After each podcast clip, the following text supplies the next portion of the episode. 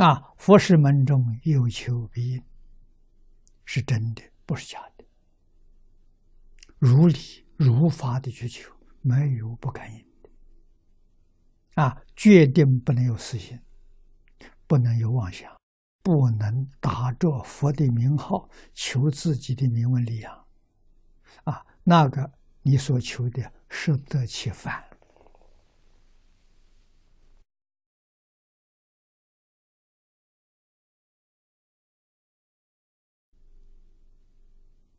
啊！如果我用佛法当做幌子来欺骗众生，啊，求取供养这些，我也发了财了，啊，我也有很可观的财富了，那什么命里有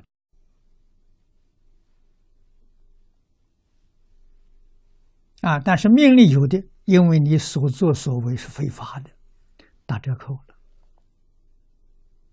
啊，你得了十个亿，你命里决定超过二十多个亿，答对折了，自己还以为了不起，啊，寿命本来你长寿，寿命短了，叫折寿，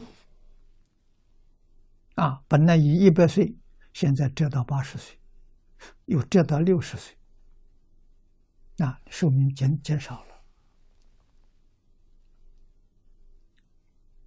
啊。冥冥当中啊，业因果报丝毫不爽啊！啊，不能做坏事啊！决定不能用佛法来求自己名闻利养，就大错特错。你不用佛，不这个好好的学佛，自己什么都不要。中国古人有一句话说：“实至名归。”啊，自然得到。这个得到是心安理得。我不是非法求的，不是用不正当手段得来的，你享受的很舒服、舒畅。啊，你没有担忧的地方，没有恐怖的地方。这正确，这是真正的享受。